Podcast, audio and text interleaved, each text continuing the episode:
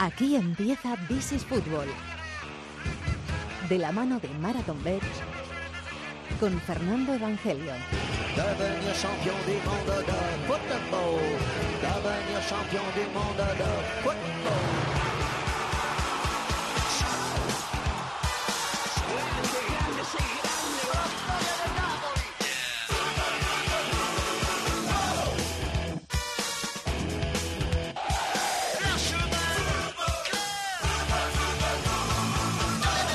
Bienvenidos al rincón del fútbol internacional en la cadena Cope. Bienvenidos a la temporada 2018-2019 en el programa de fútbol internacional de esta casa. Francia ganó el Mundial de Rusia y además lo contamos. En 24 programas, si no me falla la memoria, fueron 24 programas eh, diarios durante el Mundial de Rusia. Un despliegue eh, bastante fuerte, pero estuvimos encantados de hacerlo y aquí volvemos después de que Francia haya ganado el Mundial, de que el Madrid ganara la Champions, el Atleti y la Europa League, de que se impusiera el Atlético de Madrid en la Supercopa de Europa. Arranca esta nueva temporada en el fútbol europeo y mundial. Y ya estamos preparados los de siempre para contarlo. Ya ha empezado la Premier, ha empezado la Liga Italiana con Cristiano debutando en la Juve, lo vamos a contar por supuesto ronda de Copa en Alemania, ha empezado la Liga Francesa, tenemos muchas cosas que contar, ya está preparado, recién llegado de las vacaciones, bueno, ha tenido que currar también en Sport You. David de la Peña, hola David, muy buenas. Muy buenas, ¿Qué tal las vacaciones? ¿Han ido bien? Bien, descansando. Desconectando, que no hace sí, falta, ¿eh? Sí, sí, llevo ya dos semanas. Creo que necesito otras vacaciones. Chato está colgado a tres teléfonos, imagino que ya las vacaciones se le van a olvidado. Y Jaime García va a estar en la dirección técnica. Hola Jaime, estamos todos listos. Aquí arranca el rincón del fútbol internacional en Cope, que se sigue llamando This is Football.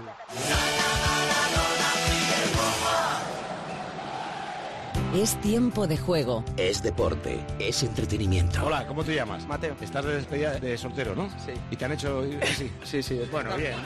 Me han disfrazado esta mañana. Qué elegante, qué elegante. Es Paco González, Pepe Domingo Castaño y Manolo Lama. Eres tú. Eres Cope.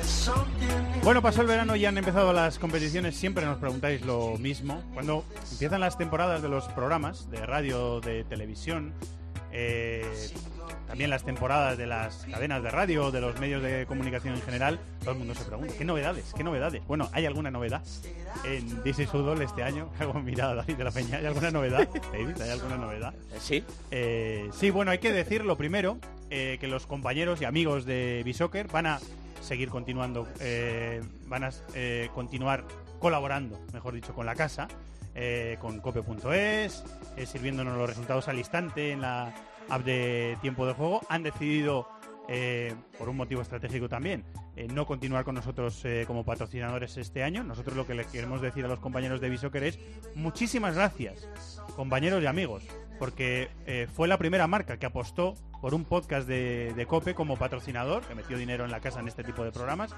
Así que estaremos eternamente agradecidos y la puerta sigue abierta para cuando ellos quieran volver, si quieren en algún momento volver.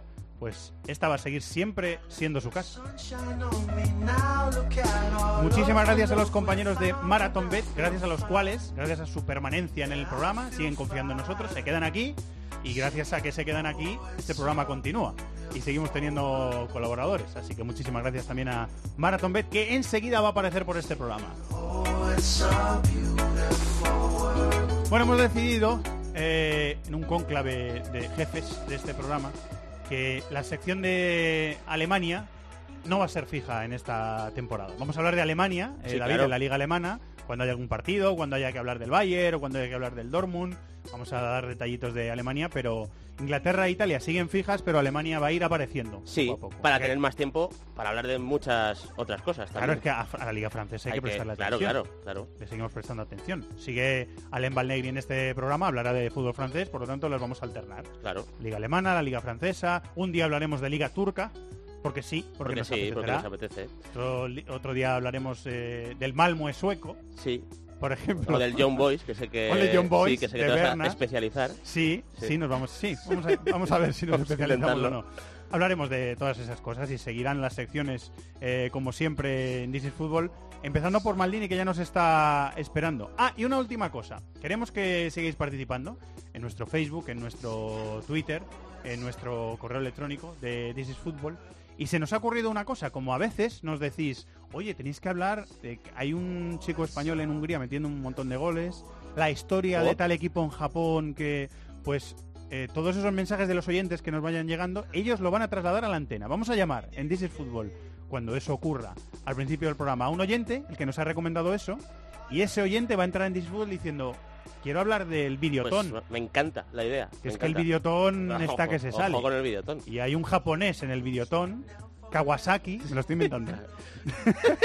lo notabas, Sí. ¿no? Que me lo estaba inventando. No, ay, seguro que si buscamos en Soccer Association Igual hay un japonés en el videotón, lo vamos a buscar enseguida. Sí. Bueno, pues esas recomendaciones de los oyentes van a tener voz, su propia voz en This is Fútbol. ¿Te parece bien? Me encanta, David? me encanta. Pues adelante. Y todo esto, todos preparados. Allá vamos, vamos a hablar de fútbol, venga. ¡Los de las cuotas! ¡Los de las cuotas! MarathonBet. Regístrate ya y disfruta de grandes cuotas, además de una amplísima oferta de mercados, promociones, eventos. ¡Los de las cuotas! ¡Los de las cuotas! MarathonBet. Extraordinario. Mayores de 18 años juega con responsabilidad. Consulte condiciones en marathonbet.es.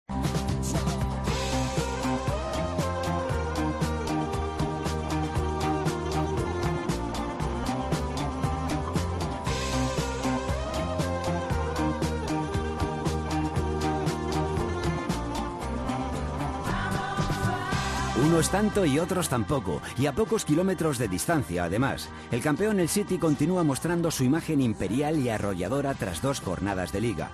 En esta se deshizo sin piedad el Huddersfield, endosándole un 6-1 que tuvo como principal arquitecto goleador al Kun, tres goles del argentino. Un poco más tarde el United de Mourinho caía en Brighton por 3-2, aumentando sus dudas de juego y en medio de un clima enrarecido entre técnico, dirigencia y alguna estrella del vestuario.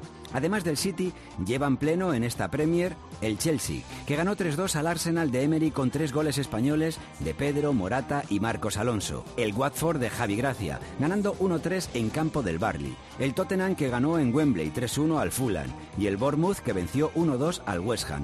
Además ganaron Everton y Leicester. Y el Cardiff Newcastle terminó en empate sin goles. Así fue la película de la jornada contada por una de las mejores voces de esta casa, que es Roberto Pablo, eh, de la segunda jornada de la Premier. Manchester, Dani Gil, compañero, muy buenas, ¿cómo estás?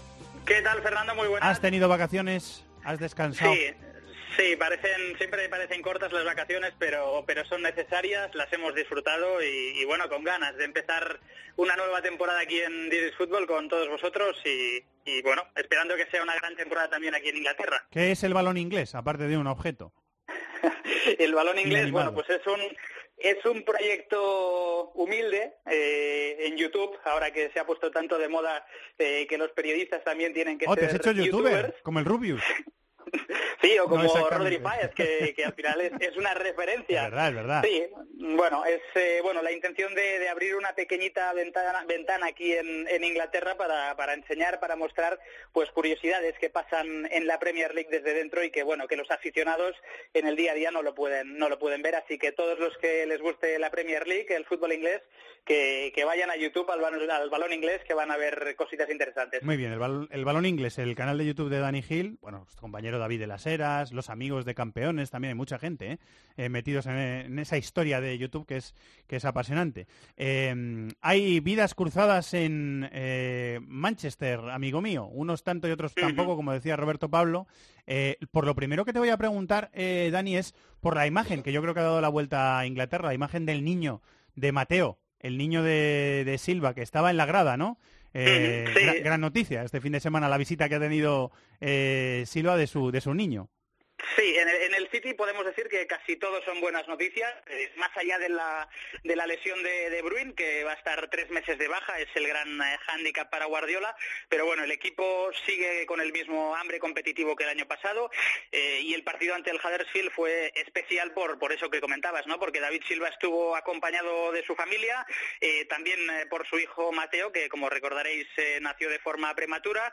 Bueno, pues parece que todo está bien porque las cámaras lo enseñaron en de los palcos del Etihad y además porque Silva le pudo dedicar eh, lo que fue un auténtico golazo de falta, así que jornada perfecta, redonda para el City y también para David Silva. Eh, eso en cuanto al Manchester City, enseguida lo analizamos tácticamente, eh, cómo fue la victoria y la goleada contra el Huddersfield con, con Maldini, que enseguida le saludamos en el United. Bueno, ha habido un pique, ¿no?, entre entrenadores, creo, Dani, eh, a colación del, del documental que ha hecho Amazon Prime eh, sobre la temporada del Manchester City la, la temporada pasada, ¿no? Uno ha dicho que era un poquito una falta de respeto, unas camisetas que se enseñaban antes del derby, eh, el otro le ha contestado, ha habido un poquito de pique ahí, ¿no? Entre los dos. Sí, todo viene a raíz eh, del derby en Old Trafford de la temporada pasada, que gana el City con mucha superioridad, gana 1-2, y en el documental eh, se refieren al City de Guardiola como un equipo tremendamente ofensivo, que efectivamente lo es, frente al equipo del United de Mourinho, que lo consideran como el park de bus, que es aparcar el autobús, haciendo referencia al planteamiento tan defensivo que, que hizo Mourinho en ese partido. Entonces Mourinho ha visto esas imágenes, ha visto el documental y dijo que el City puede tener a los mejores futbolistas del mundo, que puede ser el club más rico del mundo, pero lo que no va a poder comprar es la clase. Y ayer Guardiola, evidentemente, también fue preguntado por esas reacciones eh, de Mourinho y con un poco de ironía dijo que, que efectivamente que la clase no se puede no se puede comprar, pero no quiso mojarse más porque bueno es un tema que tampoco le gusta, no quiere polemizar, él está pendiente del, de lo meramente deportivo, así que, que puso punto y final a, a, esa polémica. La última, ¿está cuestionado Mourinho en Manchester o es muy pronto para que, para que llegue eso? Bueno, quizás sea prematuro encender las alarmas eh, por esta primera derrota ante el Brighton, pero el problema es que detrás de este resultado eh, hay un desgaste en lo personal entre Mourinho y Ed Woodward, el vicepresidente ejecutivo, con sí. quien el portugués eh, no está contento por la planificación deportiva. Él pidió durante mucho tiempo la llegada de un central, no se hicieron las operaciones de Maguire, del Leicester, porque pedía mucho dinero, tampoco la de Jerry Mina, que se acabó yendo al Everton. Al final, como único gran fichaje, tan solo llegó Fred, pero más allá de las quejas, eh, a mí me da la sensación de que el United teóricamente tiene plantilla para competir por la Premier. Y digo teóricamente porque también digo también que cada día lo veo más complicado. Lo dije también la semana pasada en el partidazo, Mourinho acaba contrato en el año 2020, pero si este año fuera un desastre, eh, podríamos estar hablando quizá del inicio del final del portugués en Old Trafford. Eh, contra el Tottenham la siguiente jornada, enseguida uh -huh. lo, lo, analizamos también. Eh, buena vuelta al trabajo, compañero, muchas gracias. ¿eh? Muy bien, un abrazo, hasta un la semana que viene. A mí en Inglaterra me hablan fatal de Ed Woodward el director ejecutivo del Manchester United, eh, de su eh, poca capacidad para fichar, para convencer a los jugadores, para bueno, eh, moverse en ese terreno eh, un poquito movedizo del, del mercado de fichajes. Es, Me es hablan cierto fatal. ¿eh? que el mercado de fichajes del Manchester United, en mi opinión, deja un poquito que desear. Eh, eso no quita para que la imagen del equipo eh, contra el Brighton, que es evidentemente a nivel de calidad de, inferior, debería ser mucho mejor. Debería ¿no? ser mucho mejor, por supuesto. Maestro Maldini, muy buenas, ¿cómo estás? ¿Qué tal? Muy buenas. Bien, un, un bienvenido de nuevo. a todos, ¿eh? por supuesto. Oye, de la Liga Rusa no vamos a hablar entonces. de la Liga Rusa también hablamos. Claro, hombre, hay que hablar del CSK, jovencísimo CSK que está montando Goncharenko, por ejemplo. ¿Has ¿no? visto algo de Liga Rusa ya? Sí, sí, sí, sí, porque como Lokomotiv y CSK van a jugar la Champions, estaba viendo. El otro día estuve viendo el Orenburg eh, Lokomotiv, que perdió 1-0 eh, que no reáis, eh, que si reís vosotros, imagínate no, lo me, parece, me parece buenísimo. Porque nos reímos de nosotros Me parece mismos. buenísimo. Sí, claro, que, Empecemos no. este análisis de los equipos de. Manchester con la Liga Rusa. Es, claro, me parece sí, maravilloso. eh, la verdad es que eh, ayer ganó, todavía no lo he visto, ayer ganó fuera el Lokomotiv, sigue Yuri Semin, por supuesto, con Farfán titular, pero el partido con el, contra el Orenburg lo perdió en el último minuto, lo mereció ganar, de hecho.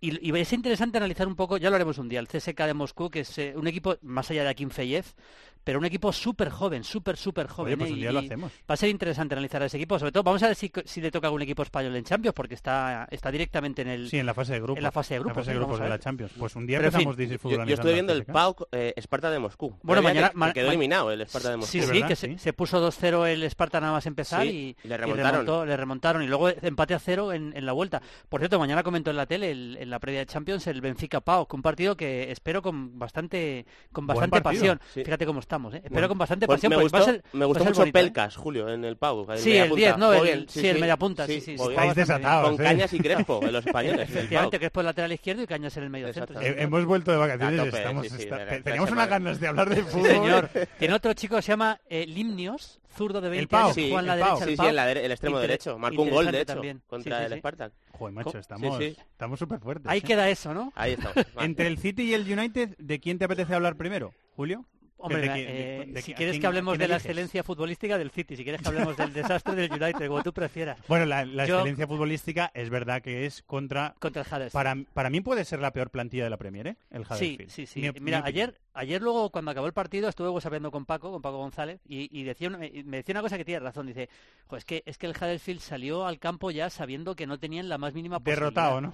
Pero es la verdad, y eso es verdad que eso está empezando a pasar en, en el fútbol en, en- ante, contra equipos grandes, y, es una pena que pase, pero el Huddersfield, la verdad es que la sensación, yo comenté el partido, la sensación que me dio es que desde el minuto uno sabían que no, no podían hacer nada y salían a que no les golearan, así que es un partido que no vale de mucha referencia. Dicho esto, eh, a mí me parecería muy sorprendente que no ganara la liga el, el Manchester City, sinceramente, o sea, le veo, le veo tan superior a los demás, y eso que el Liverpool se ha reforzado bien, ¿eh? pero es que la temporada pasada la ganó por 19 puntos de ventaja. Entre, entre ganarla y ganarla por 19 puntos hay un margen La, la sensación de superioridad bastante grande, es, sí, es sí. evidente, pero esto es muy largo, ¿eh? es muy largo. Sí, pero yo, hombre, puede ser que no la gane, pero me parece claramente superior ¿eh? a los demás y la plantilla que tiene.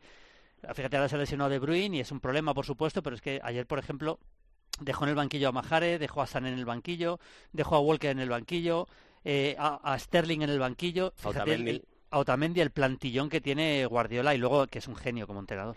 Y, y que a mí me parece una cosa con lo que dice Julio, que estoy muy de acuerdo que es el gran favorito, y es que ya Guardiola eh, conoce el fútbol inglés Sí. y conoce a los rivales, porque dice Julio, el Huddersfield salió derrotado, es verdad, o sea, eh, eh, él, mm, Guardiola ya sabe que Wagner va a replegar muy atrás, va a meter a los 11 jugadores detrás de la pelota, Pone dos que, puntas. claro, que hizo directamente, poner tres defensas, meter a, a Gabriel Jesús y Agüero en el área y, y masacrar eh, a, a su rival, conociendo ya eh, 14 cómo iba a jugar. puerta, ¿eh? Entonces, claro, ya esa adaptación también de Guardiola al fútbol inglés y lo bien que se adapta a los rivales es un plus para el City. Fueron 32 disparos y 14 a puerta. Y luego el Sí. partido deja muchos detalles. Sabes que Guardiola siempre en cada partido, aunque el rival sea flojo, te deja detalles. Como decía David, jugó con defensa de tres. Metió a Bernardo Silva, yo no diría que de carrilero, porque la verdad que dominaban tanto que realmente jugaba casi en su posición Claro, habitual. claro. Pero, pero bueno, jugó, digamos que jugó sin lateral. Y Mendy, Mendy por la banda izquierda, Mendy no es que sea un fichaje, pero casi, porque la temporada pasada no estuvo por lesión. Y Sí, es que me, grave de rodillas, me parece un lateral, todo. Un lateral impresionante. O sea, eh, Es espectacular. es un, es un martillo por la banda izquierda, recupera bien la posición, defiende bien, pero me, me parece que le va a dar un salto cualitativo al equipo importante. Dicho esto, a Tiene mejor- buena técnica también de Sí, centro sí, sí, sí, y de tiene, tiene disparo, buena ¿eh? técnica, sí. Y luego otra cosa que hizo, bueno, metió a Fernandinho de pivote y por delante Silva y Gundogan, Gundogan un poquito más cerca de Fernandinho, y luego los dos puntas que jugaron con Gabriel Jesús y Agüero. Agüero era el que hacía más de nueve, digamos, más, más fijo arriba, aunque se mueve, porque ya- es Agüero se mueve, pero más fijo, y Gabriel Jesús, que es, ahí me gusta mucho a mí, hizo más de segundo punta, y la verdad que Agüero se llevó el, el man of the match porque hizo tres goles, pero estuvo muy bien Gabriel Jesús, y ojo, al partidazo que hizo David Silva, ¿eh? tremendo David Silva. Tremendo. Y golazo tremendo. de falta. Y Y golazo, de, de falta, falta, sí, señor. Que puso Y de- bueno, pudo eh, a su niño. La sensación de superioridad la vi también contra el Arsenal el primer día, en- ante un equipo ya superior y fuera de casa.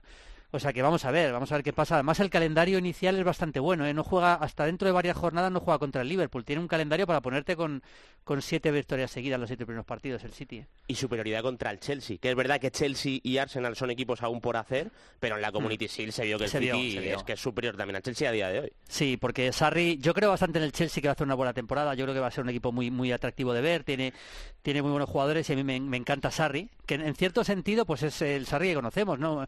Bastante presión, defensa muy adelantado, un equipo que quiere mucha posesión, pero claro, jugar esas armas contra el City. Pues eh, el City tiene todas las de ganar y a 38 partidos, yo creo que lo único que le puede pelear de verdad en serio es el Liverpool, que, que ha mejorado mucho, con, sobre todo con, eh, con Keita. Keita me parece seguramente el fichaje de la Premier, si no el fichaje de la Premier, un jugador que va a dar un, una- un salto importante al Liverpool. Yo, yo opino una cosa del fichaje de Keita. O sea, no digo que sea mejor que Coutinho, pero creo que para el Liverpool Sí, sí, es mejor. Porque al final Coutinho tenía que jugar de centrocampista, porque con Salah, Firmino y Mane arriba no tenía sitio arriba. Y Keita es más centrocampista. Y yo creo que es un fichaje perfecto Muy- para, muy dinámico, para muy completar al Liverpool. muy- Sí. Sí, muy vertical, llega bien y, y- y además tiene, tiene un, un cambio de ritmo importante con el balón, conduciendo también. Eh, el otro día el primer gol, creo, no es el primero o el segundo gol contra el West Ham, es una conducción del desde atrás, cambia el ritmo y luego del balón a Robertson y acaba marcando, creo que fue Salah.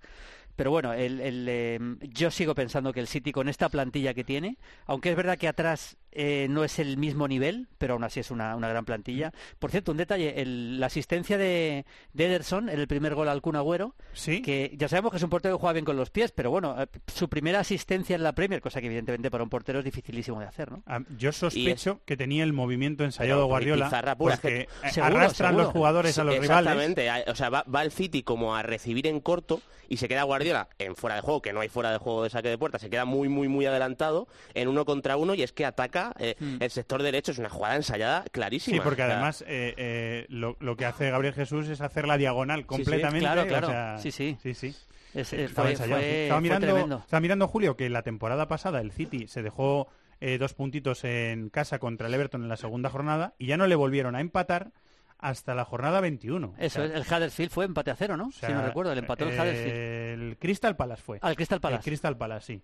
Así que vamos a ver, ¿eh? Vamos sí, a ver hombre, yo, a ver este fíjate, es que el calendario, bueno, si queréis lo, lo miro en un momento, porque es que... Sí, yo lo tengo aquí. lo- lo Ah, tengo yo pues, también Fer. delante, Dilo, dilo sí. tú, David, porque lo, lo- recuerdo que lo estuve viendo comentando el partido Pues de ayer y es un calendario bastante cómodo. Wolverhampton fuera de casa, luego seguidos en casa Newcastle y Fulham, luego visita al Cardiff, recibe al Brighton y luego ya sí va a Anfield. Pero O sea, hasta que vaya a Anfield es bastante razonable pensar que va a ganar los- todos los partidos. sí, tiene cinco partidos para hacer Cinco. 15 puntos. Cinco o sea, partidos para hacer 15 puntos, más los 6 que tiene ahora, Claro, ponerse con imagínate. 26. Sí, sí, Puede ser. Eh, y el United defiende mal, ¿eh? Bueno, el United defiende Entre otras- mal. eh, entre eh, otras sí, cosas. entre otras cosas. Es un equipo, es que es, es el día y la noche, ¿no? Es un equipo. Yo, eh, fíjate, en el partidazo aquí en Cope, antes de empezar la Premier, justo el, el día antes, el jueves antes de empezar la Premier, porque empezó un viernes, eh, me llamaron, no sé si fue Corrochano eh, pero- o Munilla, bueno, me llamaron y, y dije una frase que luego, la verdad que mucha gente me ha recriminado. Dije que no veía ninguna posibilidad de ganar la liga al Manchester United. Yo sé que la palabra ninguna es un poquito exagerado porque hablamos de un equipo histórico con muy buenos jugadores, pero es que eh, es que no veo ninguna, sinceramente. O sea, tal y como está este equipo y cómo están el City y el Liverpool, me- es que me parece que no tiene, no tiene opciones de poder ganar esta liga a 38 partidos. ¿Que le puede ganar a un partido al City o al Liverpool? Lo, puede hacer, porque entre otras cosas Mourinho en lo que sí que es muy bueno es en anula- anular a los rivales. Es decir, en hacer que los partidos contra rivales superiores ellos pierdan bastante de su potencial pero a 38 partidos yo no le veo opciones, la verdad. Eh, jugó muy mal, el primer tiempo fue horrible. También es verdad que cometió unos errores individuales atrás tremendos, pero tremendos, le costaban el partido. Y hay varios detalles. Eh, volvió a jugar eh, Andreas Pereira de, de pivote, yo creo que va a jugar Matic en cuanto se recupere, porque ya en la segunda parte el cambio Sí, de Mourinho quitó. fue... Claro, lo, lo que hizo fue quitarle... también, sí. Claro, quitó a Pereira y acabó jugando con doble pivote con Freddy y con Pogba. Y ya es significativo que Pereira, yo no sé si el próximo partido va a jugar, porque es en casa ante el Tottenham, es un partido tremendamente difícil también. Y bueno, eh, muy flojo partido del Manchester United, la verdad. Yo es que, es que como tiene tan poco talento en la zona de creación, porque Fred, Fred es un jugador muy del estilo de, de es un jugador muy de ida y vuelta, técnicamente no es malo, pero no es un conductor, ni mucho menos, tampoco Matic, tampoco Pogba, son jugadores de, pues eso, de eh, centrocampistas llegadores, ¿no? Tanto Fred como Pogba, entonces yo creo que el equipo gobernar los partidos le va a costar mucho. Eh, David, ¿cómo lo es ves? que ¿Para los, rematar? los dos primeros partidos del Manchester United son, son malos. O sea, es Sí. verdad que el primero contra el Leicester saca los tres puntos, pero a mí me da Sí, pero no domina. me deja la sensación de muchísima pesadez. Es verdad que hay que ver. Bueno, Ander Herrera estuvo en el banquillo el otro día, que empezó con problemas. Yo creo que es un jugador que en teoría tiene Debería que acabar jugar, entrando. Lo que debería pasa que, jugar. claro, al Mm. final si pones tres en medio campo, yo creo que va a tirar Mourinho por Matic, Pogba y Fred. Eh, Seguro, seguro. Probablemente. Y, y luego, pues bueno, eh, es verdad que arriba pues tienes Lukaku que viene a hacer un buen mundial, pero a mí me parece que si tú comparas a Lukaku a nivel de definición con lo que tienen otros equipos, con Harry Kane, eh, con Agüero, para mí se queda un puntito por debajo y yo coincido con Julio en que es no imposible, porque como dice Hombre, él, claro. no se puede decir eso, pero es que lo veo también complicadísimo que, que gane la liga. Me parecería difícil. Por cierto, estáis comentando antes con nuestro compañero en Manchester eh, Sí, que si claro. Mourinho va a la temporada que viene, yo te digo en serio que no descarto, tal y con las declaraciones que hizo en pretemporada. Que no acabe esta, ¿no? Yo vamos a ver si, como, como no mejora el equipo, a ver si llega el Boxing Day. y a Eh, ver si llega. De verdad te digo en serio, porque, porque no, no es, no es descabellado. Después de las declaraciones que hizo metiéndose con muchos jugadores, con el club, con la política de fichajes, como las cosas empiecen a ir mal de verdad, vamos a ver qué pasa, ¿eh? Leí el otro día, me parece que en Daily Express, que es el favorito de los 20 equipos de Premier League a ser el primer destituido, Mourinho. Pues, ah, sí, es el que menos se paga. A mí no me extraña, ¿eh? A mí no me extraña, pues, también por el carácter de Mourinho, ¿no? Porque no se va a callar. Él no, como las cosas sigan yendo mal, imagínate una derrota contra el Tottenham, que es perfectamente probable el lunes, eh, pues seguramente no se va a callar y va a haber, va a haber muchos problemas internos. Maestro, teníamos muchas ganas de oírte en este programa. Y yo de empezar ya el Y programa la- y también, en la antena de COPE durante toda la semana te escuchamos, así que... nada. Pues nada, fantástico. Aquí estaremos, como siempre, y, y nada, disfrutar de la temporada con pues con todo, con la Champions, con la Premier, con la Liga Española. Es que el otro día estuve haciendo el, par- el Barça a la vez y lo de Messi, fue, fue compañeros, yo, yo, ya, yo ya no sé qué decir. Es que ves a Messi en directo y dices, pero esto, que esto, que esto, que, ¿cómo es posible que esto, que estas cosas ocurran Yo creo, todavía? tú ves el equipo del, o sea, o por lo menos cómo jugó el Barça el otro día, yo creo que cada vez se lo ponen más difícil porque de verdad es que gana el partido el Va otro día. ¿eh? Pantalla, fue una, ¿no? fue una cosa Sí, loquísima. es que lo ganó él, o sea, pero tú dices Messi, tú le- vas a verle en directo y sabes que vas a ver a, a un jugador que es absolutamente superior a los demás. Pero es que luego cuando lo hace, te, sor- te sigue sorprendiendo. Y una sensación de que, fíjate, un, un equipo como, como el Barcelona, que, que estamos hablando de, de la excelencia futbolística, es que hay tanta diferencia entre él y el segundo mejor en el partido. Hubo tanta diferencia que parecía que estaba jugando en un partido de juveniles y que de repente le ponen a él. Luego esas historias las puedes contar. Es lo bueno que tiene esto. Claro, claro, eso estas es lo historias- bonito. Estas historias las puedes contar. Maestro, muchísimas gracias. Un abrazo. Vamos a seguir hablando de fútbol inglés.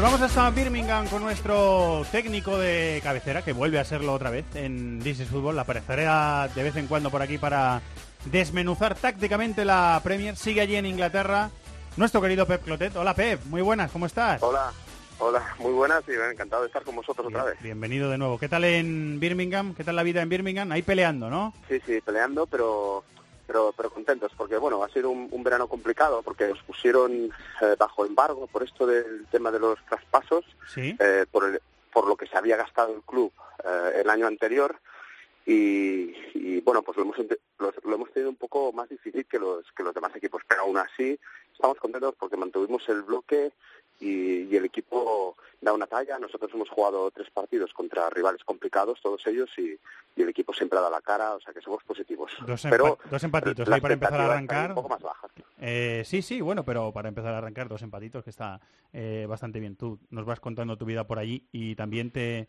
te vamos a eh, consultar, por supuesto, de grandes partidos de la Premier esta temporada. Chelsea, Arsenal, lo, lo disfrutaste? Fue un partido entretenido, ¿verdad? Sí, fue un partido entretenido. Además, yo, yo sabes que me lo miro siempre desde, un punto, de vista un poco más de, entrenador, ¿no? Porque pienso que yo tampoco puedo dar una opinión. Así estaba escuchando a Maldini muy atentamente, me gusta muchísimo. Comparto con él muchísimas de las cosas que ha dicho, bueno, con vosotros en general. Eh, pero es difícil para mí, desde mi punto de vista, eh, anticipar este futuro porque, claro, parece que si yo digo una cosa que, que, que deba tener un poco más de, de, de sentido táctico, ¿no? Pero cuando, cuando ves este año la Premier League, sí que creo que, que va a ser una cosa más de que veo menos equipos para, para alcanzar este título. Eh, veo, veo fuerte a lo que es el City por, por, por cómo se ha construido respecto al año pasado, aunque ganar la liga por segunda vez en la Premier es muy difícil. eh, y esa va a ser un poco su, su motivación. Y veo al Liverpool también fuerte. Y yo tengo mucha confianza en este Chelsea. ¿eh? Eh, y lo vi ayer. Sí, sí, tengo mucha confianza. Eh, ¿Te da la sensación, eh, Pepe, de que eh, Sarri está consiguiendo que vaya cuajando la, la idea que quiere, que es muy, muy distinta a la idea que tenía el entrenador anterior, lógicamente? Sí, y además, además está proponiendo cosas. Y soy yo igual que Emery, ¿eh?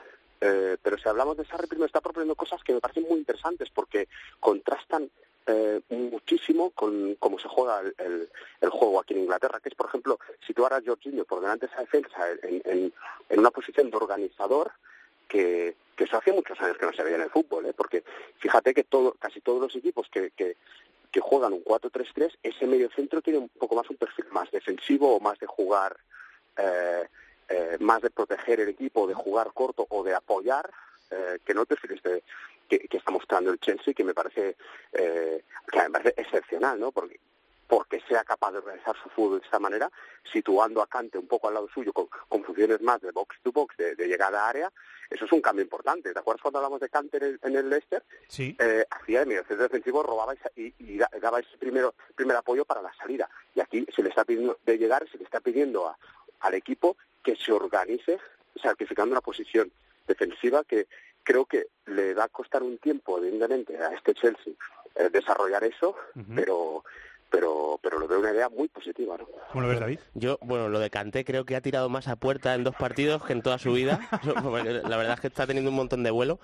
Yo tengo una pequeña duda con el Chelsea y me interesa muchísimo la opinión de Pep porque eh, creo que para que Jorginho juegue como pivote y de verdad el Chelsea sea candidato al título, creo que tiene que ser muy dominante con pelota el Chelsea. O sea, tiene que juntar al bloque muy arriba y de verdad poder presionar. Porque a mí me parece que Jorginho tiene un déficit en una liga como la inglesa, que al final tiene muchas transiciones, y al final es un jugador un poco lentote, eh, no tiene esa lectura defensiva. Yo no sé si esto le va a acabar, no sé cómo lo ves tú, Pep, penalizando al Chelsea, porque claro, al final en el carril central los equipos le van a contragolpear, y no sé si al final eh, va a ser más positivo para el Chelsea o si va a tener que cambiar algo Sarri yo creo que yo creo que se va, se va a imponer, se puede imponer, ¿eh? se puede imponer.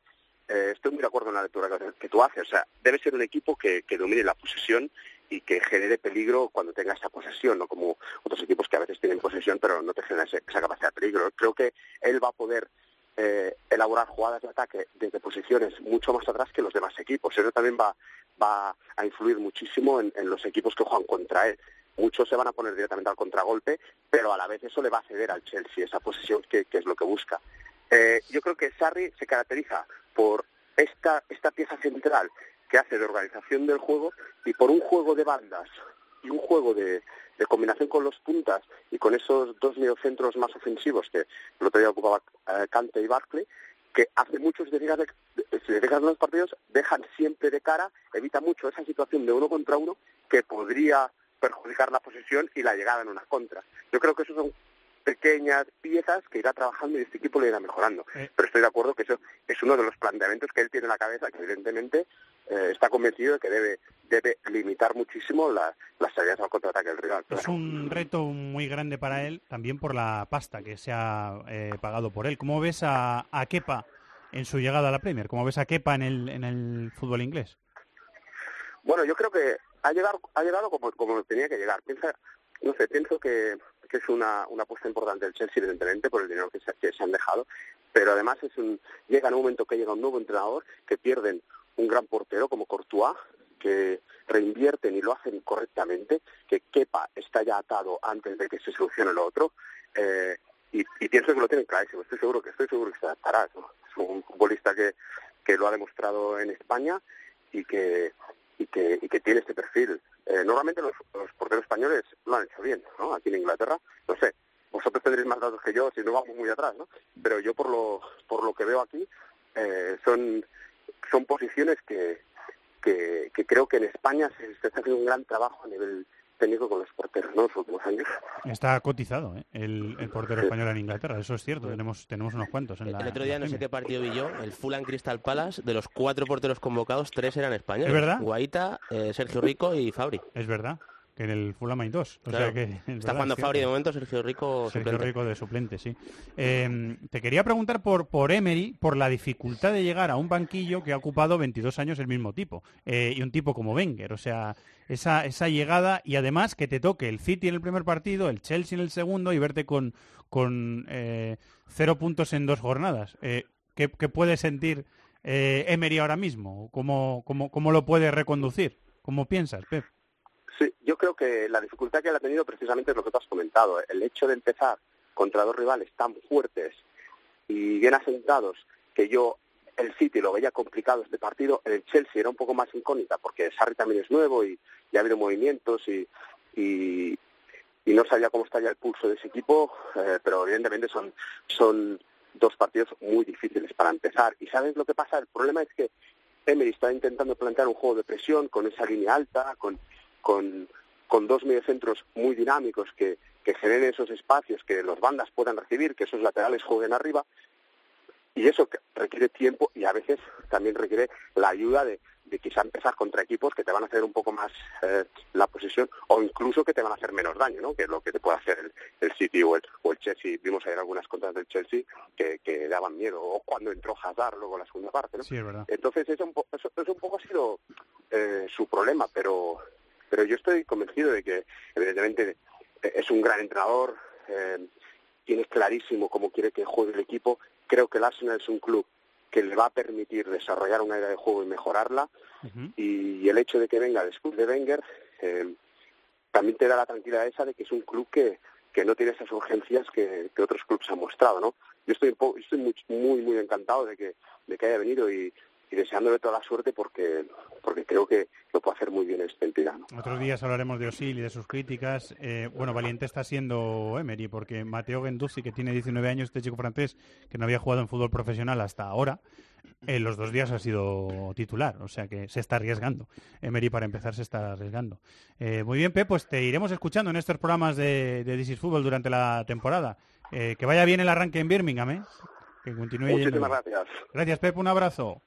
Un abrazo. Bueno, es la Adiós. hora, después de hablar de la Premier en este programa, de visitar por primera vez a los amigos de Marathon Bet.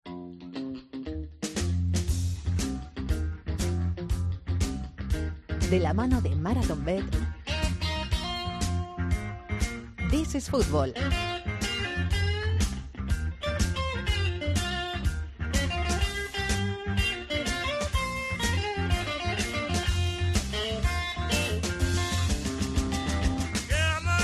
Este blue saco es el que vamos a usar para apostar todas las semanas. ¿Te gusta por lo que por la- Mucho, mucho. Por la mirada Sí, sí, que sí. me estás dedicando, ¿te gusta, David? el- Me gusta. El blue saco. Aunque vosotros no tocáis blues normalmente. Bueno, no, pero yo en casa... ¿Tú en casa sí? Sí, sí, cuando toco con la guitarra sí que me pongo ahí las bases y, y me encanta. Esto va a sonar cada semana. Muy bien elegido. Para acompañar a los amigos de Marathon Bet. Está en eh, Manch- creo que está en Manchester.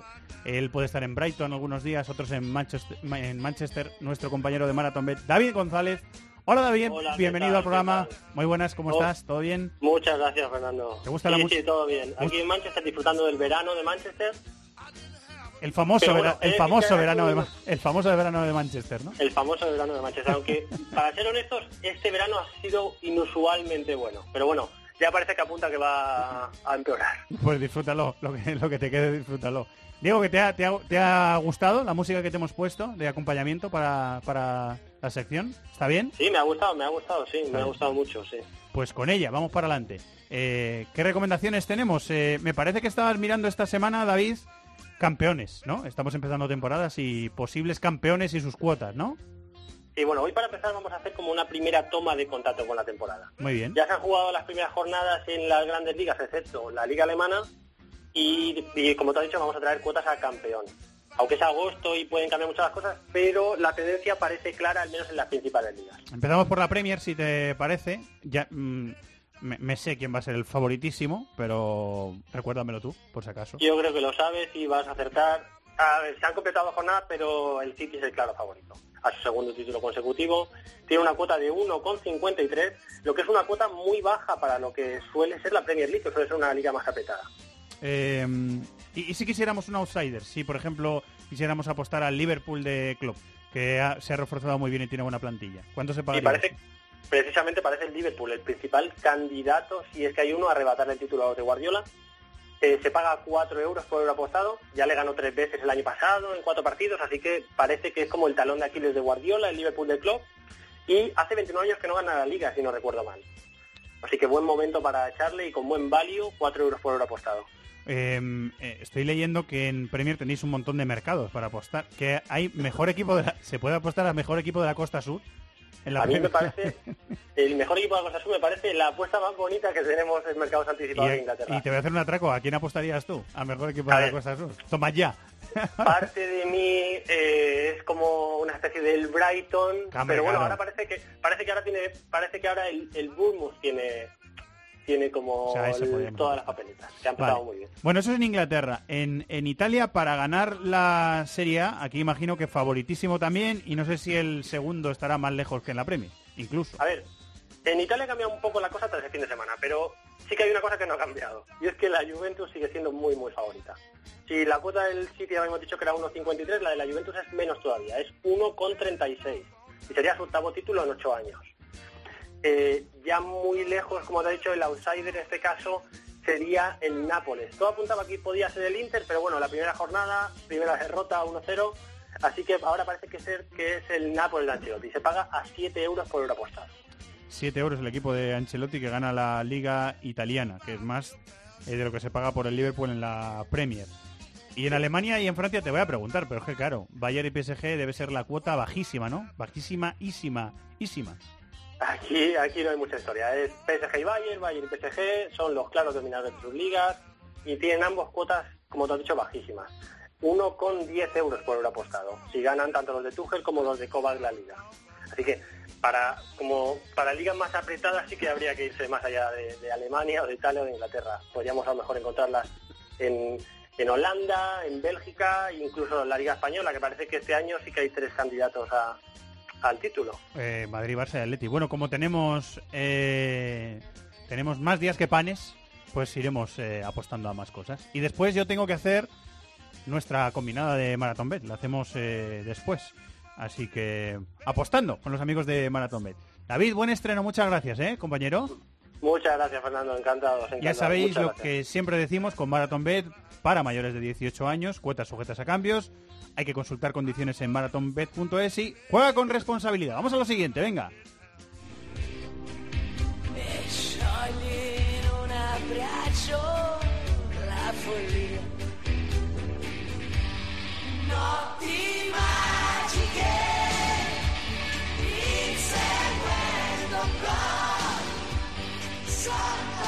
El estreno de Cristiano fue con victoria apurada, pero sin gol de Cristiano. Fue en el comienzo de Liga Italiana, en campo del Chievo Verona y con más apuros de los previstos. 2-3 y a pensar en la siguiente jornada en la que recibirá a la Lazio. El equipo blanquiazul de Roma empezó la liga cayendo a manos del Nápoles en el estreno de Ancelotti por 1-2. Victoria de mérito para el exentrenador del Real Madrid. Mientras el Inter, que tardó 17 jornadas en perder la temporada pasada, lo hizo en su estreno en campo del Sassuolo. En su regreso a la primera división del campeonato italiano, el histórico Parma empató con Udinese a 2, un partido que fue ganando por 2-0. La Roma ganó al Torino, 0-1. La Spal ganó 0-1 en Bolonia. El Empoli ganó 2-0 al Cagliari. Y los dos partidos de los equipos de Génova, el Milán Genoa y el Sampdoria Fiorentina fueron aplazados por respeto a las víctimas en el desplome del viaducto Morandi hace una semana.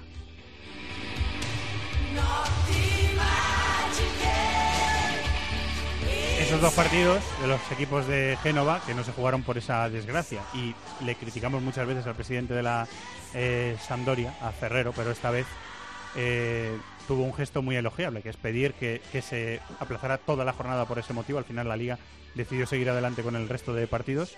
Y debutó Cristiano David. Debutó sin gol, con victoria in extremis. Eh, hizo ocho remates, si no le conté mal. Y bueno, lo intentó el hombre, pero no lo pudo marcar en su estreno. Sí, bueno, estuvo bien para lo que suelen ser los inicios de temporada de Cristiano, porque en las últimas dos temporadas yo creo que Cristiano se fue eh, midiendo bastante para llegar al tramo final de temporada en plena forma, que al final evidentemente eh, es un jugador de 33 años y, y eso lo ha ido midiendo.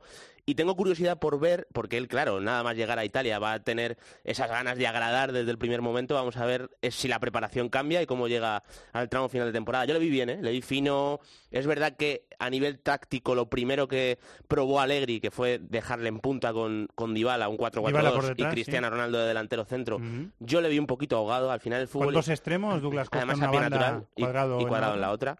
Eh, al- además el fútbol italiano, eh, sobre todo hay 10, 12 equipos de la liga que defienden muy bien el área, que, repliegan en campo propio, que eso lo saben hacer muy bien y ahí el delantero centro tiene que hacer un trabajo sucio que yo creo que a Cristiano no le gusta hacer y aún así tuvo un remate bueno en la primera parte, luego en la segunda cambió la cosa porque entró Mandzukic eh, y se pasó Cristiano a jugar como de falso extremo izquierdo, llegando a zona de remate, pero ya más liberado, más viendo el fútbol de cara. Creo que el nombre de Mandzukic es fundamental para que Cristiano Ronaldo haga una buena temporada en la Juventus, aunque tú veas a lo mejor la plantilla y no te imagines que Mandzukic vaya a ser titular. Yo creo que Cristiano va a agradecer mucho jugar con él. Y ya en la segunda parte, la última media hora de Cristiano Ronaldo es muy buena, tiene varios remates eh, francos, está a punto de marcar, eh, participa eh, ya no solo en la finalización de las jugadas, también recibiendo en el pico del área en izquierda, desbordando, haciendo alguna buena jugada. Y yo creo que el debut y la sensación en general, tanto para él, yo creo como lo que he venido leyendo en la prensa y luego después del partido estuve viendo el postpartido y la impresión fue muy buena. Eh, le iremos siguiendo. Sí, claro, Vamos a ver todos los partidos de Cristiano y los contaremos aquí. en la lluvia y lo contamos aquí en This Fútbol. La otra cosa de la que queríamos hablar en eh, esta semana en el programa es del regreso del Parma, que nos alegramos mucho. El Parma ha vuelto a Primera División tres temporadas después. Va todos dos con Udinese en casa. A mí me encanta el, regreso del Parma porque, bueno, yo he crecido viendo el fútbol italiano con el Parma siendo siendo un equipo puntero. De hecho, la llegada de Yerviño al Parma para mí es uno de los grandes movimientos del mercado de verano. Tengo muchísimas ganas de ver qué es capaz de hacer. Dos UEFAs, una Recopa, una Supercopa, una Copa de Italia, un equipo histórico que le damos la bienvenida de nuevo al, fútbol de élite en, Italia. El jefe de prensa del Parma habla español y se llama Nicolo Fabris y nos está escuchando. Hola Nicolo, muy buenas, ¿cómo estás? Hola, muy buenas, muy eh, buenas. Bienvenido al programa, muchas gracias por acompañarnos. ¿eh? Muchas gracias a vosotros. La verdad es que es un honor. Ah, habiendo estudiado periodismo en España, estar hablando en la COPE ahora me, resulta, me resulta un honor. el placer es nuestro, Nicolo. Muchísimas gracias. Em, estará loca la ciudad, ¿verdad? Porque este acontecimiento, volver otra vez a, la élite del fútbol italiano, estará, estará Parma como loco, ¿no? La verdad es que hay mucho entusiasmo. y la gente aquí está... Es casi un sueño, ¿sabes? Eh, porque, porque la verdad es que ha sido muy duro la quiebra de hace tres años. Ha sido algo muy, muy duro por la ciudad, sobre todo, no solo por los aficionados, sino que Parma otra vez ha sido enfocada por eh, toda la crónica mundial eh, por algo malo, por algo, por algo que, que, era, que era mejor no ver, digamos. Y, pero ha habido, desde las cenizas, pues ha renacido eh, ha nacido incluso mucho más rápido de lo que se podía esperar. De hecho, por eso digo que, que, es casi un sueño, pero detrás de eso obviamente hay muchísimo trabajo. La, el club, eh, los que han dado vida otra vez a ese Parma, los siete empresarios de, Parma, entre Barilla, eh, Ferrari, Pizzarotti, han, dado, han dado vida a, otro, a ese nuevo club. Luego ha entrado también el socio, el socio chino Yan Linzhang, el grupo Hope y, han hecho posible ese que ha sido récord, porque en Italia nunca nadie antes había, había conseguido tres ascensos seguidos y por eso, como nosotros, nadie. Eh, era la, la, frase que, que ponían los jugadores en las camisetas después de la tercera promoción, porque nadie antes había conseguido algo tan histórico. Eh, nos alegramos también porque el director deportivo, el, manda más deportivo del grupo Hope es nuestro querido Antonio Cordón, bueno amigo de este programa, o sea que nos alegramos por él. Ahora vamos ahí, pero te queríamos preguntar, eh, Nicolo, por cómo ha sido el camino ese camino que tú decías que ha sido muy duro entre la bancarrota del equipo en 2015, el descenso a comenzar de cero otra vez desde Serie D y los tres ascensos, ¿cómo ha sido ese, ese, ese camino que ha sido rápido pero que ha, sido seguro muy difícil del Parma eh, hasta el regreso a la élite? Sí, además yo ese, la bancarrota la he seguida como periodista eh, externo, digamos, eh, así que la he podido ver desde fuera y luego pues ahora estoy dentro, así que tengo la, también las dos caras de, eh, de la medalla. Eh, la verdad es que tengo algunas imágenes que creo que explican bastante bien lo que, lo que ha sido. Yo, yo recuerdo durante la bancarrota pues ver los jueces, digamos, que venían cada día, o sea, cada día a los campos de entreno, a la ciudad deportiva, pues a sacar cosas, a sacar maquinarios del gimnasio, a sacar eh, cualquier cosa para ponerlo luego a la venta eh, para, para los que para la deuda digamos que, estábamos pagando. Así que así que básicamente pues ha sido el, momento más duro digamos de desde la bancarrota. Y luego pues los siete empresarios de Parma que claro al no tener una, un, un, club, una sociedad, porque de momento no existía nada, el Parma desapareció durante algunos días, pues quedaban en un bar aquí del centro de Parma para dar vida a lo que luego ha sido ese nuevo Parma que en tres años pues ha empezado desde lo claro la, cuarta división digamos la Serie D se llama en Italia jugando en campos de, de provincia o sea incluso una vez hubo 3.000 aficionados que seguían eh, que seguían el Parma y muchos han ido en bicicleta porque el campo era tan cercano, era una, un- una, una- una liga tan regional eh, que pero con mucho entusiasmo, con muchísima muchísima gente, hemos hemos hecho 10.000 abonos eh, de temporada eh, en la cuarta división, pues ha sido obviamente récord eh, esto también histórico y, y la primera promoción, o sea, el primer ascenso. Luego también en la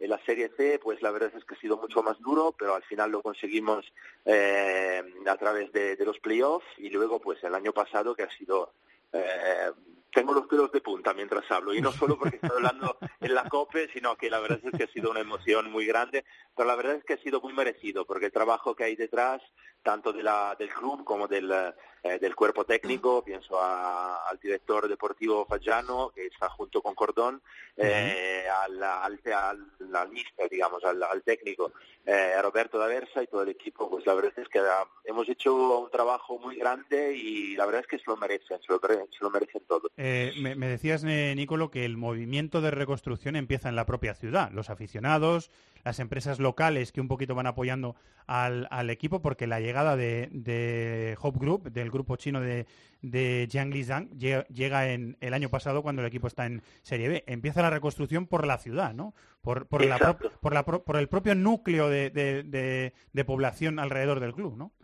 Exactamente, pues ha sido muy importante eh, dos cosas. Lo primero, eh, los empre- algunos empresarios de Parma, pues algunos, creo que no, hace falta presentaciones. Eh, hablo de Barilla, por ejemplo, que es conocido en todo el mundo por, por la pasta, eh, pero también otros empresarios muy importantes de, de Parma, me imagino Ferrari, Pizzarotti, Malmesi, pues han, han tenido esa idea. Antes no, no se habían interesado mucho al fútbol, o sea, no habían participado mucho a- al equipo de, su ciudad, pero como lo han cogido, lo han escogido como una, un renacimiento de toda la ciudad, no solo del equipo de fútbol, sino que de toda la ciudad.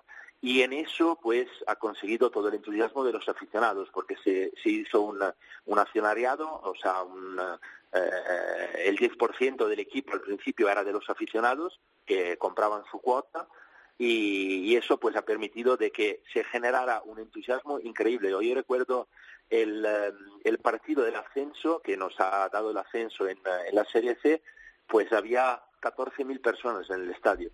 Y estamos acostumbrados a ir a, a estadios que no por faltarle de respeto, sino que la verdad es que es así en todo el mundo, pero eh, de, de aficionados de, de lo- de los otros equipos, pues igual había mil cuando iba bien. Entonces, pues, eh, claro, el Parma era completamente fuera de categoría, pero sobre todo porque había un entusiasmo increíble.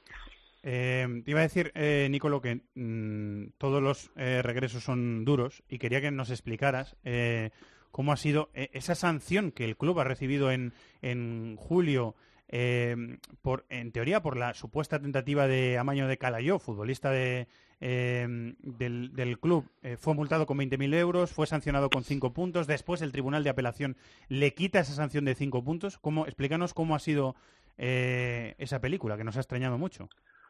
Pues sí, cuando, cuando hablaba del hecho de que renacer y volver a, la Serie A ha sido difícil, pues es también porque hemos tenido que, que digamos que superar algunos obstáculos que, que ni siquiera pues tenía razón de existir. Y ese pues ese es un caso eh, porque básicamente pues qué pasó que el eh, Emanuele Calayó, pues nuestro delantero que además ha sido fundamental con sus goles y su, y sus aporte y su aporte en, en las últimas temporadas, pues ha enviado ha enviado dos mens- mensajes WhatsApp como los que enviamos todos a, a cualquiera, pues eh, la, cuatro días antes del partido a un, un ex compañero, porque el Parma además lo compró eh, desde que compró Calayó cuando estaba jugando en el, en el Spezia. Entonces, pues el Parma el último partido lo jugaba contra, contra Spezia, pues envió esos, eh, esos dos mensajes en plan de broma, de chiste, eh, en plan de, oye, no me toqué, eh, ahora no recuerdo cuál es el límite de las palabras que se puede decir en la radio, pero digamos, era en plan, no me toqué los huevos, eh, no Sí. sé si se puede decir, si eso os pido perdón, pero nada, vamos, en tranquilo. plan de, en plan de broma, eh, con además unas letras con, con las caritas que mandan besos, con las caritas que se ríen, vamos, Sí. el típico mensaje que se manda a un ex eh, a un ex compañero. Eh, el caso es que el Spezia pues había decidido de señalar a la, a la Procura Federal cualquier mensaje, cualquier llamada, cualquier cosa iba a llegar de los otros equipos en los últimos tres partidos de, de la liga y pues de ahí se abrió un, un juicio que la verdad es que nos, nos hizo muchísimo daño. No tanto por el tema de sanciones, porque bueno, la verdad es que acá la Por imagen, ¿no? todavía, Eh, Nicolò? sí, todavía queda pendiente seis meses de, de, de descalificación, De sanción, digamos, sí. al jugador Sí. pero ahora mismo es la imagen, porque durante un verano entero, pues claro, lo que a todo el mundo le ha llegado es que el Parma ha intentado amañar un partido, cuando, cuando no ha sido absolutamente así. De hecho, incluso el tribunal pues dijo claro que la- el, ascenso del Parma ha sido merecido y que sobre todo Par, Spezia Parma ha sido un partido completamente regular. Y por o sea eso que no se- hubo absolutamente nada. Claro, por eso se ha retirado esa sanción. O sea, la sanción está retirada. Claro, y de hecho, claro, y de hecho se ha retirado todo. Al principio nos dieron un menos 5 en, en primer grado, pero claro, el segundo grado pues dijo que no tenía sentido y que, y que la, la- la sanción por el Parma pues no tenía razón de existir. Y- Y, eso es lo que ha sido. Y te digo una cosa eh, sobre la imagen. Si la tercera camiseta que me han comentado eh, está súper agotada y ha habido que pedir muchas nuevas, pues es que la, la gente también se está interesando por el Parma. ¿eh? Sí, la verdad es que sí. De hecho, no tengo ni una, ni siquiera yo. eh.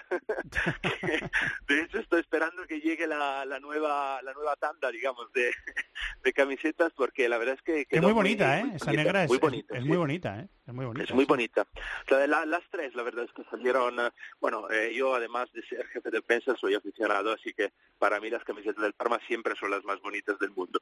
Pero hay que decir que este año la verdad eh, es que RA pues, se salió, porque porque las tres camisetas creo que están preciosas. Y la tercera, pues, al ser la novedad, al ser algo distinto del, eh, de- del pasado, pues la verdad es que está triunfando y obviamente pues nosotros estamos muy contentos con ello. Bueno, un puntito para, para empezar. Decía David que tenía muchas ganas de ver a Gerviño. Gerviño en el Parma es como Es que es como muy must, top, ¿no? es- Que es- es- me recuerda ya a los tiempos de Asprilla, ¿no? Es- eh, Asprilla era mejor, evidentemente, ¿no? Pero pero Yerviño yo creo que para el Parma es un fichaje eh, espectacular. De hecho, tú ves la plantilla del Parma, inglés es un fantástico fichaje para el Parma. Está Bruno Alves atrás. Sinigardi es un gran jugador, yo creo, eh, eh, Grassi, Luis Sepe, que yo creo que, vamos, yo creo veo la plantilla del Parma y, y está muy bien para, para un recién ascendido. Por algunas cesiones y poco a poco, ¿no, eh, Nicolo? Poco a poco.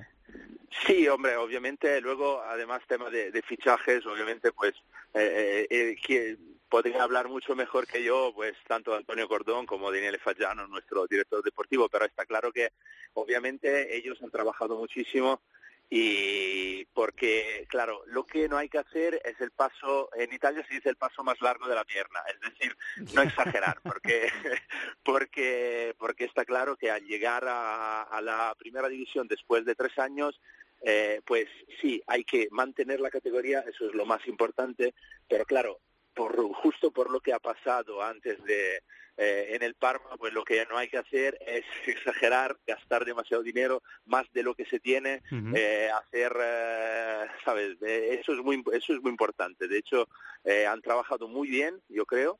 Han, eh, tenemos les veo que te- tienen muchísima confianza en ese equipo. Nosotros creo que tenemos un único objetivo, como es justo que sea, que es lo de mantener la categoría y la verdad es que veo el equipo tiene muchísimas ganas. Ayer ha sido, creo, una emoción para todos. Ah, he oído que habéis hablado de inglés, que además ayer marcó un, Un golazo. La, la verdad es que marcó un golazo, Sí, sí. pero todo el, todo el equipo jugó bien y la verdad es que les veía a todos, pero no solo los jugadores, sino que los 3.000, los 13.000 eh, aficionados de la, eh, en el estadio pues estaban todos muy emocionados de haber vuelto en la, en la, en la Serie A y creo que, vamos, lucharemos hasta el final para, para quedarnos en lo que es- todos dicen que, sue- que es nuestra casa. Eh, nosotros también, ¿eh? Nosotros también estábamos emocionados de, de verlo y ya, ya te digo que con Antonio Cordón eh, dirigiendo eso, las- la serenidad, la cabeza fría, la sensatez, la tenéis garantizada. O sea que eso, tranquilidad vais a tener. Así que no hay, no hay ningún problema. Eh, Nico, lo vamos a seguir durante toda la temporada acompañando y animando al Parma, así que vaya temporada muy bien. Muchísimas gracias por atendernos, ¿vale, compañero? Muchísimas gracias a vosotros, de verdad. Un abrazo. Nicolo Fabris, el jefe de prensa del Parma, que habla muy bien español. Habla Se- muy se bien. nota- se nota que ha Se estudiado nota que ha aquí, estudiado, se se nota nota que ha estudiado aquí, sí, porque habla muy bien español y le agradecemos mucho que esté en este programa contando cómo son los inicios del regreso del Parma a la primera división italiana. Vamos a hablar de fútbol francés.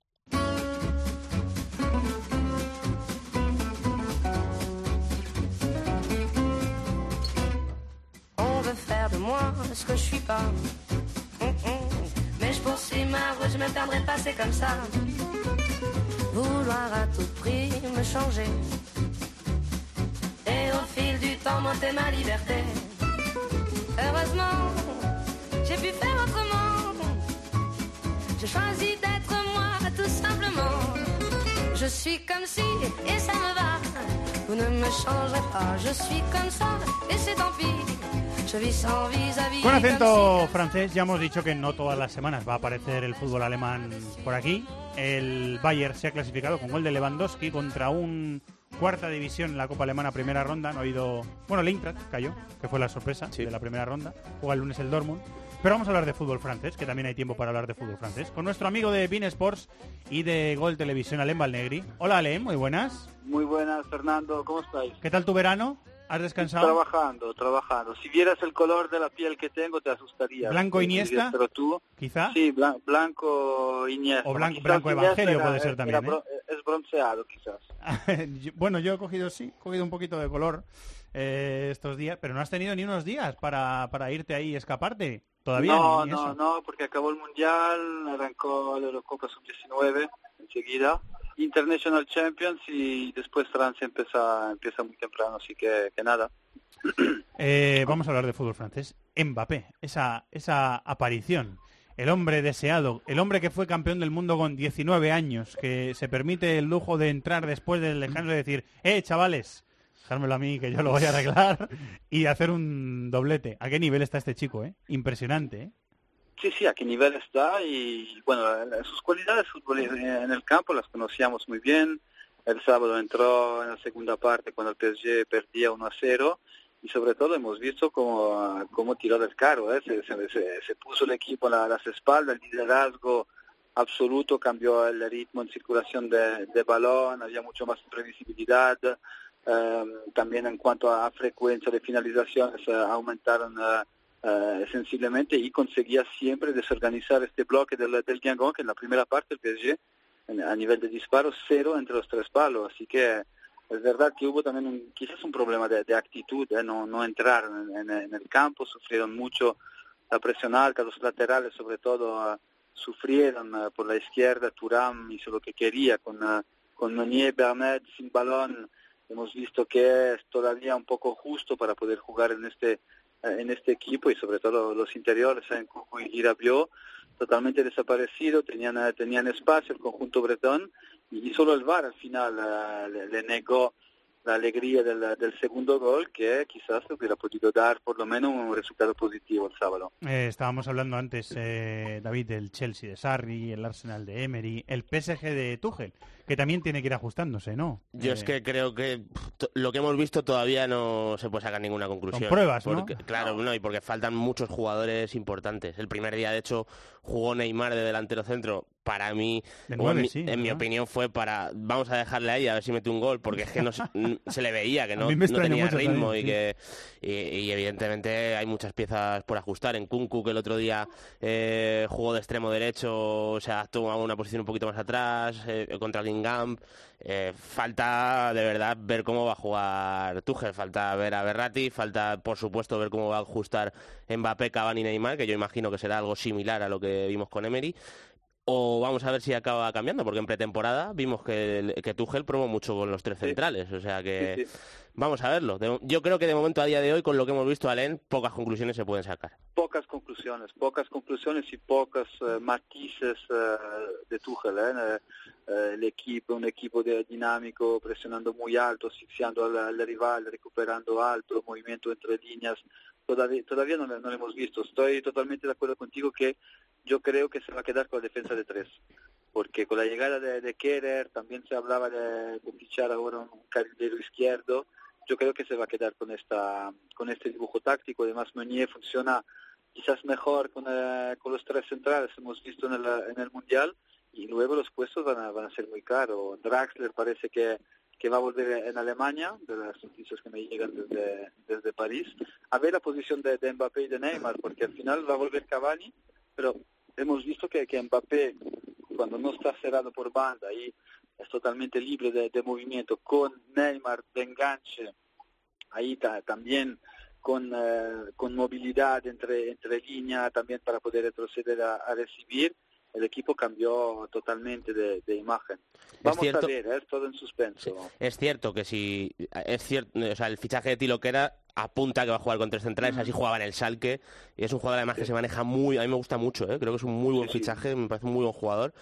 Eh, le ocurrió un poco al Sevilla, hemos visto con el cambio de sistema de Machín, hemos visto a Sarabia y al Mudo Vázquez jugar por dentro, llegar a área. ¿Qué ocurre? Que si Tuchel hace eso, evidentemente ya Neymar y Mbappé, aunque partan de los costados, van a estar totalmente liberados, porque al final los dos hombres de banda, los carrileros, van a estar fijando en posición de extremos y aunque pierdas un centrocampista, tú luego en el repliegue tampoco vas a tener que obligarles a ir tan atrás. Entonces a mí me da la sensación de que el ajuste puede venirle muy bien tanto a Neymar y Mbappé si acaba jugando así Tuchel. Eh, cuidado con el cierre. Sí, perdón, Alen. Me gusta mucho esta idea, me gusta mucho esta idea porque además eh, va a acumular a, a gente por dentro, muy hábil entre, entre líneas, con capacidad de asociación en, eh, en corto y quizás será un equipo bastante más dinámico respecto al PSG, PSG que hemos visto la- las últimas temporadas, que con posesiones eh, muy largas, muy horizontales, a veces esos partidos se hacían bastante, bastante largos para, para el aficionado. Yo creo que vamos a ver un equipo más dinámico, más, eh, más imprevisible, pero evidentemente es todavía pronto para, para evaluar eh, cómo quiere jugar Tuchel. Lo que podemos ya decir es que Tuchel entró muy bien en el ambiente París, eh, tanto a nivel tanto a nivel eh, tanto a nivel de, de comunicación y con la relación con la con la plantilla. Lo hemos visto después de la, Supercopa ir a cantar en, sala de, prensa, se le ve también en cuanto a en cuanto a aspecto motivacional con los jugadores que eh, está dando este este plus. Quizás había que reanimar este equipo a nivel motivacional y creo que ya esto lo, ha conseguido. Eh, la última, eh, cuidado con el cierre de mercado, que Felipe quiere, quiere salir, Felipe Luis del Atlético de Madrid, tiene la oferta del Paris Saint Germain, Neymar le está diciendo que se vaya para allá. Ha dicho Uli Jones que eh, Boateng tiene muchas opciones de salir del Bayern porque quiere salir del Bayern y que una opción muy probable es el PSG. Eh, se estaba hablando ayer en tiempo de juego, Minguella concretamente habló de Rakitic. Cuidado, ¿eh? Cuidado con el cierre de mercado y el PSG que puede haber noticias, ¿eh? Bueno, pues si, si, eh, miramos hace un mes, Tuchel lo dijo claramente, que él necesitaba un pivote, un extremo, un carrilero izquierdo y otro central. Así que ha llegado otro central, que le va a dar mucha alternativa porque es ambidiestro, puede jugar en varias posiciones, eh, que además eh, tácticamente ya es un jugador maduro, eh, que le, va a aportar mucho, pero si juega con tres tendrá solo cuatro centrales en la plantilla, así que probablemente llegaría otro central, pero hay que mirar también el fair play financiero. Sabemos que tiene que vender y, y jugadores saldrán. ¿eh? Se habla de, de Draxler. Eh, la semana pasada en Napoli había aficionado que estaban en el aeropuerto esperando Cavani porque se filtró en el sur Italia que Cavani estaba estaba estaba llegando en, en Napoli. Yo pienso que dos jugadores mayores del equipo van a salir. Hay el tema Rabiot también, Sí, porque verdad. todavía no ha renovado, se niegan a- en renovar ah, por la oferta del, del Paris Saint-Germain. No creo que sea eh, una motivación económica, sino que él quiere confrontarse con, la- con otra liga y salir un poco de su, ah, de su ambiente de confort. Esperaremos noticias en los próximos 10 días y contaremos lo que vaya pasando en el Paris Saint Germain, en uno de los grandes de Europa. Eh, Ale, muchísimas gracias. Un abrazo. Gracias a vosotros, un abrazo. ¡Los de las cuotas! ¡Los de las cuotas! MarathonBet. Regístrate ya y disfruta de grandes cuotas, además de una amplísima oferta de mercados, promociones, eventos. ¡Los de las cuotas! ¡Los de las cuotas! MarathonBet. Extraordinario. Mayores de 18 años juega con responsabilidad. Consulte condiciones en marathonbet.es. Y es tiempo de la combinada, la primera combinada que vamos a hacer en This is Football esta temporada. Tres resultados, tres, para llevarnos una pasta gansa. ¿Verdad que sí, Chato? Han visto que somos muy buenos y nos han querido juntar a los tres. Han tres cabezas pensantes. desde nuestra eh, modestia y honradez, ¿no? Lo decimos. Eh, bueno, pues vamos a apostar al United Tottenham, al Nápoles Milan y al Dortmund Leipzig. que Esa va a ser nuestra combinada. Tres buenos partidos, ¿eh? Tres este buenos partidos, semana, ¿eh? tres buenos Sí, partidos, señor. sí. Eh, ¿Quién empieza? ¿Empiezo yo? Empieza tú, que eres el jefe. Eh, bueno, no te creas. United Tottenham, victoria del Tottenham. Oh. Es mi apuesta. Nápoles Milan le toca a David, por supuesto. Yo digo que empatan. Empate en el Empate Nápoles. entre Nápoles y Milán. Eso se paga muy bien, ¿eh? Sí, eh, por eso me ha gustado. Y la tuya es alemana, Chato. Y yo voy a apostar a que el Dortmund le gana al Leipzig. O sea, victoria del Dortmund en el Dortmund Leipzig. Sí. victorias de Tottenham y Dortmund y un empate en el Nápoles-Milan. Y eso se, eso se paga a 21,3 a 1. Muy bien. Ahí lo dejo. Ahí lo dejas. Ahí lo dejo. Marathon Bet, nuestra apuesta. Va a mayores de 18 años, cuotas sujetas a cambios. Ya sabéis que hay que jugar con responsabilidad y que podéis consultar condiciones en marathonbet.es. ¡Los de las cuotas! ¡Los de las cuotas! MarathonBet. Regístrate ya y disfruta de grandes cuotas, además de una amplísima oferta de mercados, promociones, eventos. ¡Los de las cuotas! ¡Los de las cuotas! MarathonBet. Extraordinario. Mayores de 18 años juega con responsabilidad. Consulte condiciones en marathonbet.es.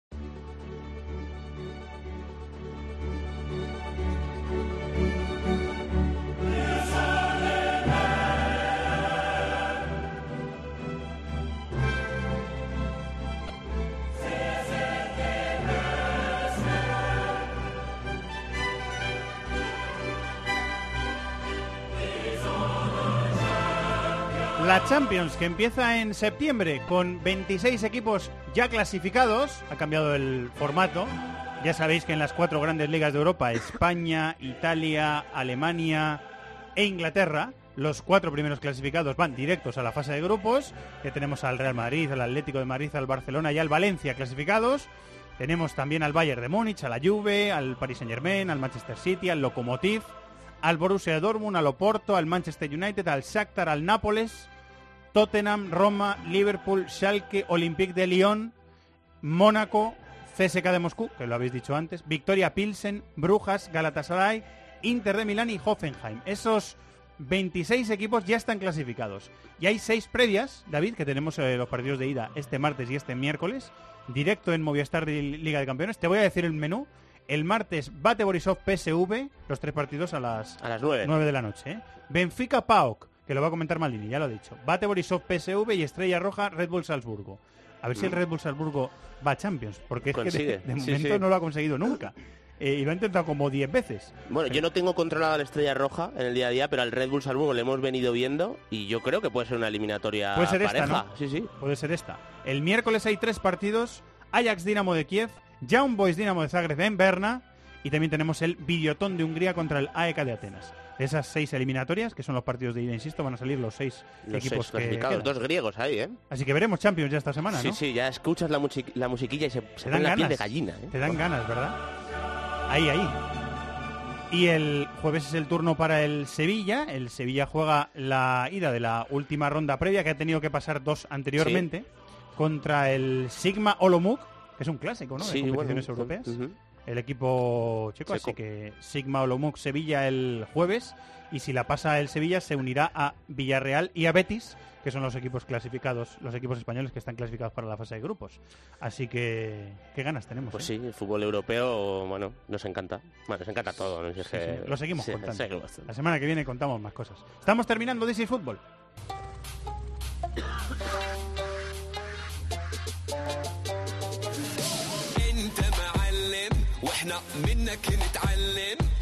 Tenemos a españoles en Japón, lo contaremos otro día. Tenemos a españoles en China, tenemos a españoles en todos los confines del mundo.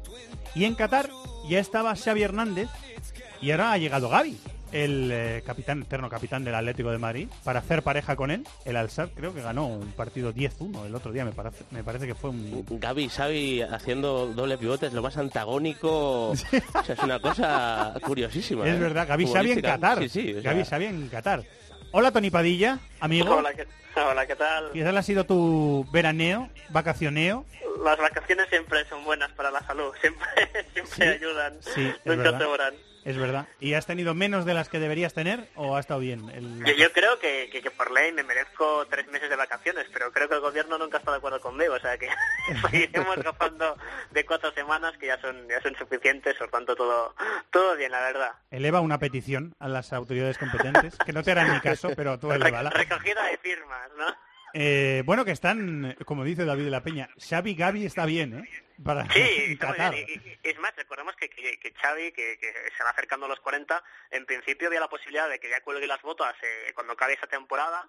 eh, funcionan por un calendario anual, o sea, a finales de este año había la, la posibilidad de que colgara las botas y, y Gaby le dijo, oye, no, yo he llegado aquí al, al a- para trabajar duro, por tanto eh, le dijo, eh, tú juega que yo corro por ti. Yo voy a, hacer metros, voy a, mantener la intención al centro del campo, tú sigues aportando clarividencia y Gaby le decía a Xavi, tú no, no te retires, dura una temporada más y, y Xavi admitía que, que llamó a Gaby y, le- lo sedujo para este proyecto, para ir a uno de los equipos más, más históricos del Golfo Pérsico, como es el, el Al-Sadd, el equipo grande, el equipo con más títulos en el fútbol de Qatar, y no solamente eso, también fue el primer equipo de, de Qatar capaz de ganar una, una Champions asiática, tiene dos, una en los años 80 y otra, y otra hace muy pocos años, hace cuatro o cinco, con Jorge Fossati, el entrenador uruguayo. Ahora el entrenador es Gesualdo Ferreira, aquel portugués Oh. que fue entrenador del, Del Oporto. del- del Oporto y del Málaga. Después fue Es cierto, del verdad. Málaga eh, también. Y el Alsac, como decimos, eh, eh, Tony, bueno, está colíder de la liga con siete puntos. El primer partido lo ganó 0-6, el segundo 10-1 y en este último ya se ha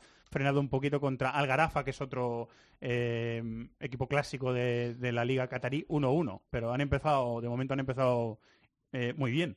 Sí, además el último partido lo tuvieron que empatar de, 90, en, eh, de penalti en el último minuto porque les había marcado Vladimir Weiss, eh, el eslovaco que estuvo en el español, el hijo del que fue el seleccionador eslovaco en el Mundial de- del 2010 y llevan siete puntos de nueve. Eh, además Gaby jugando con Xavi y el que marca los goles es un delantero argelino que se llama Bagdad Buneyat. Cuenta, cuenta que- eso. Cuenta que eso que me tiene loco. Me tiene loco. Eh, lleva una cifra de goles absolutamente espectacular en, la, en, el primer- en los primeros partidos. eh, lleva 10 goles 10 goles en dos partidos. Que, que- que no está nada mal, ¿eh? que los partidos de liga, ¿no? Pero, pero claro, es que un partido está mal, ganaron ¿no? 10 a 1, 10 a 1 contra el Al-Arabi y él marcó en ese partido 7 goles.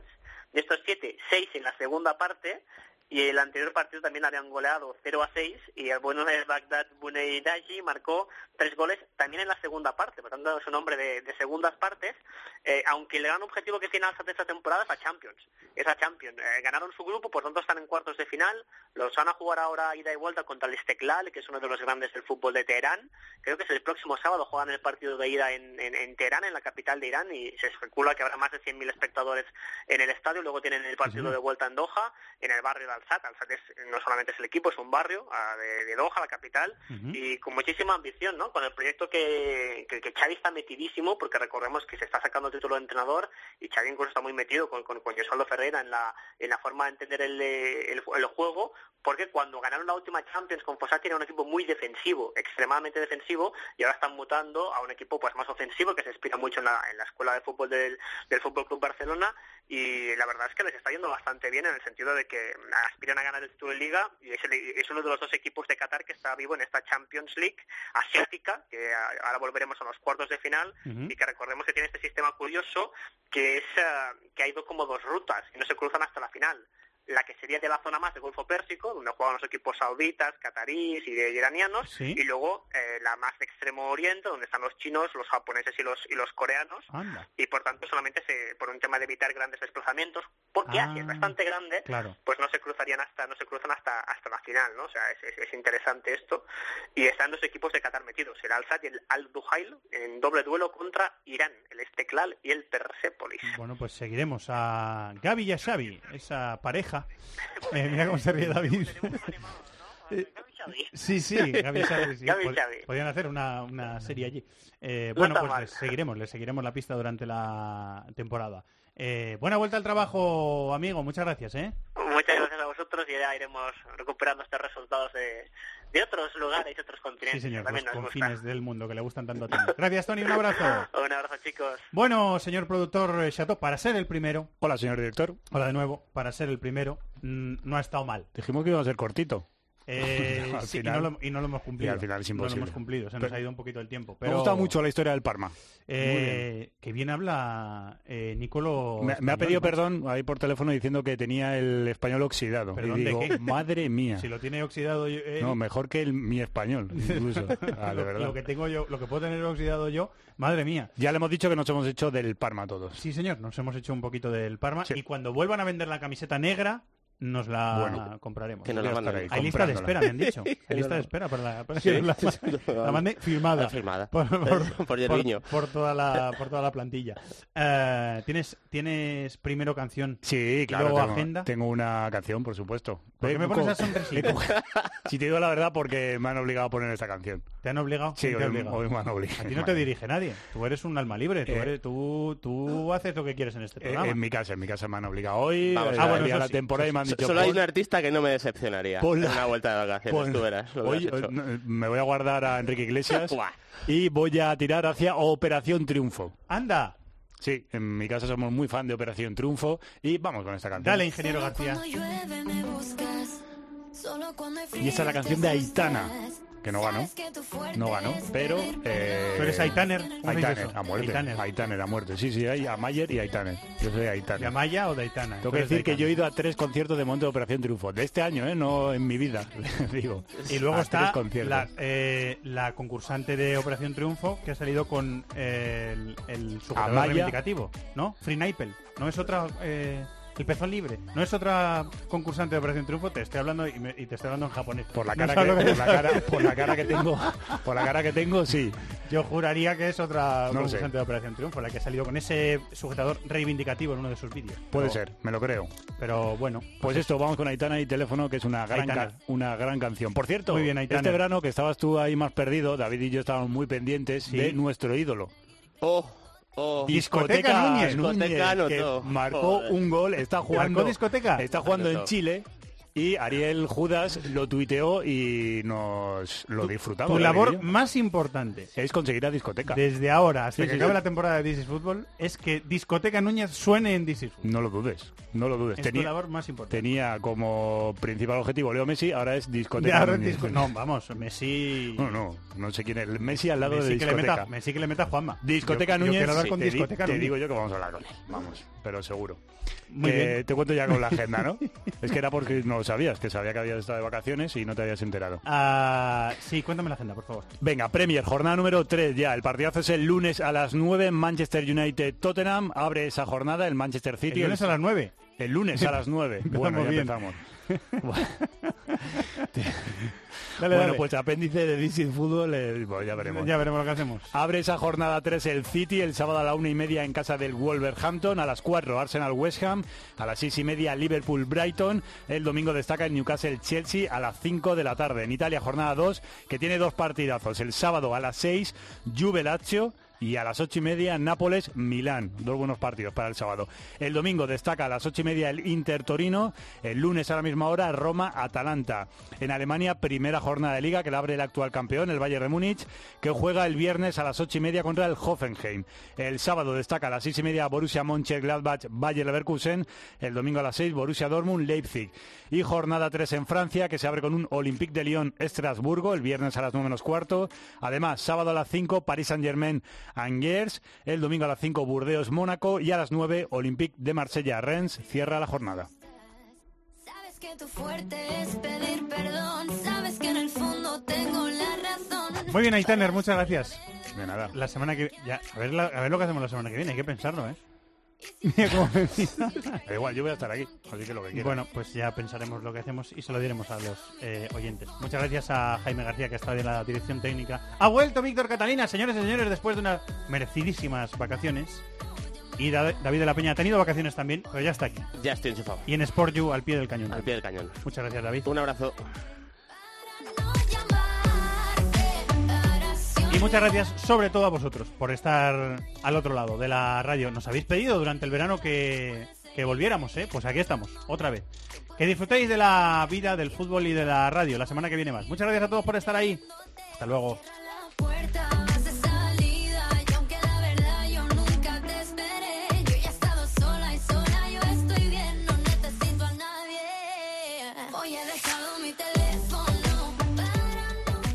Inglaterra, Italia, Alemania, competiciones europeas, Sudamérica, África, Asia, Oceanía. Todo el fútbol del mundo cabe en cope.es. En el correo electrónico thisisfutbol@cope.es, en Facebook nuestra página This is Fútbol Cope y en Twitter arroba Fútbol Cope.